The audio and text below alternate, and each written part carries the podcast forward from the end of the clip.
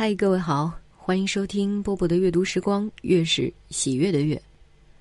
我不知道大家发现了没有啊？就是咱们认为的一些功成名就的这些所谓的成功人士啊，他们在聊及自己读什么书的时候，都会提到曾国藩。哎，那这本书到底有什么魅力呢？今天我读的这篇文章，你也许能找到那么一点原因哈。我们来听这个福耀玻璃的董事长和创始人曹德旺所写的这一篇手词，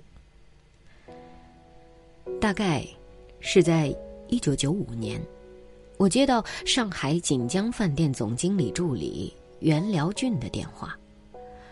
曹总，您在福州吗？我有几天的假期，想到福州玩几天。我在，欢迎您来。袁辽俊是一个文质彬彬的人，他曾经说过想近距离与我接触，跟我学习。我安排人带着他到福州周边游玩，省高院开庭时他也去了，坐在听众席上旁听。最后一天，他来到福耀工厂，我陪着他参观了夹层车间和烘弯车间。回到办公室，我煮水泡茶。曹总，我看您很喜欢读书。袁辽俊站在我的书架前，边看书架上的书边问：“曾国藩这部书您看过了吗？”“没有。”我抬头看看他。茶泡好了，过来喝茶。我回上海后给您邮一套过来。他坐下，喝口茶，说：“好茶，好啊，谢谢你了。”我说。他回去后果真就寄了书来。那段时间我很忙，每天只能看几页，花了两个月的时间我才看完全书。那段时间有两本书很畅销，一本是胡雪岩，另一本。就是曾国藩，有人说当官要学曾国藩，经商要学胡雪岩。我不是官场中人，袁辽俊却要我看曾国藩，自有他的一番用意。什么意图呢？我想不明白，于是又将曾国藩从头到尾看了一遍，还是看不出所以然来。我就不服气了，再看一遍，这一回看明白了。曾国藩曾在湖南、江西的官场处处不得志，很大程度上与他强硬、锋芒毕露的性格有关。心情低落到极致的曾国藩，曾借为父亲守孝的机会，逃避眼前的烂摊子，回湖南老家好好休养，调整了一番。在这段时间里，他对自己出世以来的种种言行进行深刻的反思。他不断的回忆这些年带兵打仗的往事，每回忆一次，内心就增加一分痛苦。这段日子，他一直在痛苦中度过。比起初回荷叶塘时，曾国藩已判若两人，头发、胡须都花白了，精力锐减，气势不足，成天忧心忡忡。尤其令他不能接受的是，两眼昏花到看方寸大小的字都要戴老花镜的地步。他哀叹：“尚不满五十岁，怎么会如此衰老颓废？”后来，他干脆称病，卧床不起，不吃不喝，这可将曾国藩急死了，到处求医问卦，均无效。事实，村里来了一个游方道士，自称能治百病。曾国藩将他邀至家中，见此人样貌又丑又癫，但实在没办法，兄长病入膏肓，只要能治好，还管这些做什么？所以他就求他给曾国藩看病。丑道士不但同意，而且说包治好此病。曾国藩就将其带到曾国藩床前，丑道士为曾国藩号脉诊病。片刻后，他来到厅堂，要曾国藩备好纸笔墨，要为曾国藩开药方。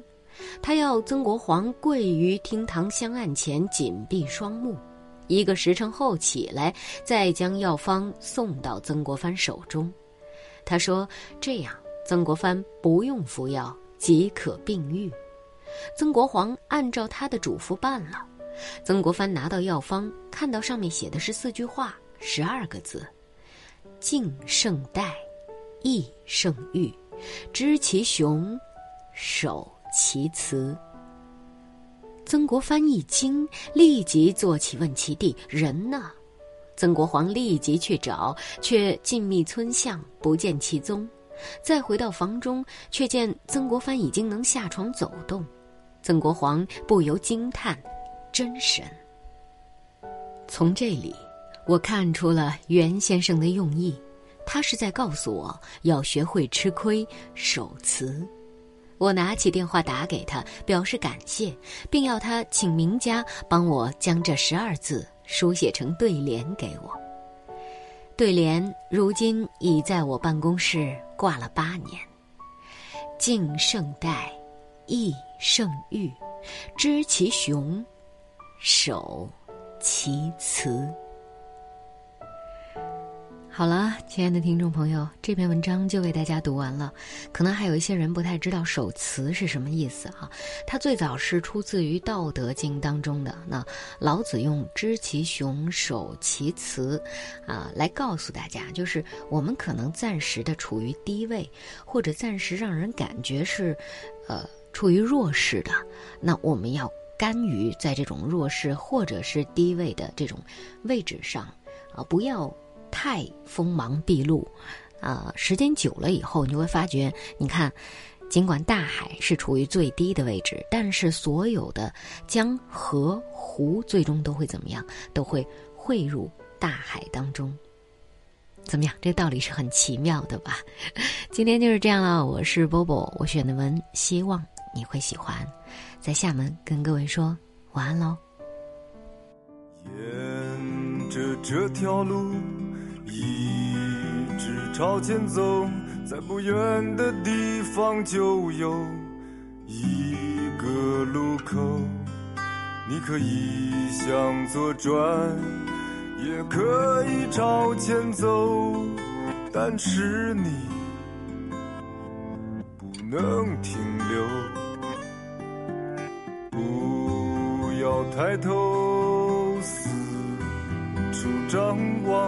这里没有你要的好风光，不要等待幻想，更不要奢望。这里没人歌唱，没有谁能将你阻挡。竖起的拇指向山峰。庄严坚强，山里藏着你的愿望，像母亲的召唤。那一晚，饮醉的我。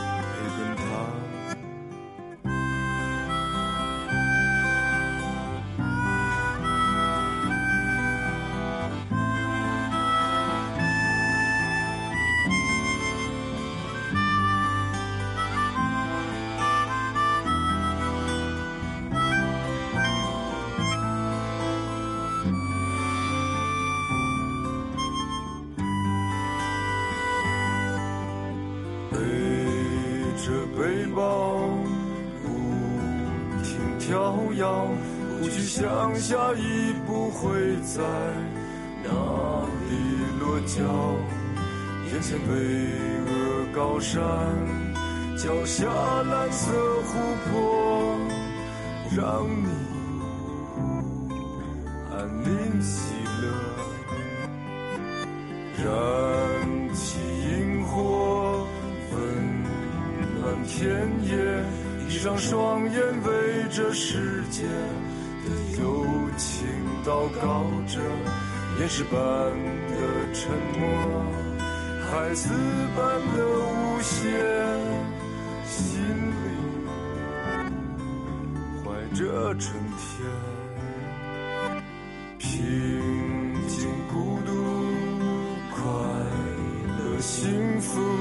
在这条没有行人的路上，那钻石的光芒永远年轻。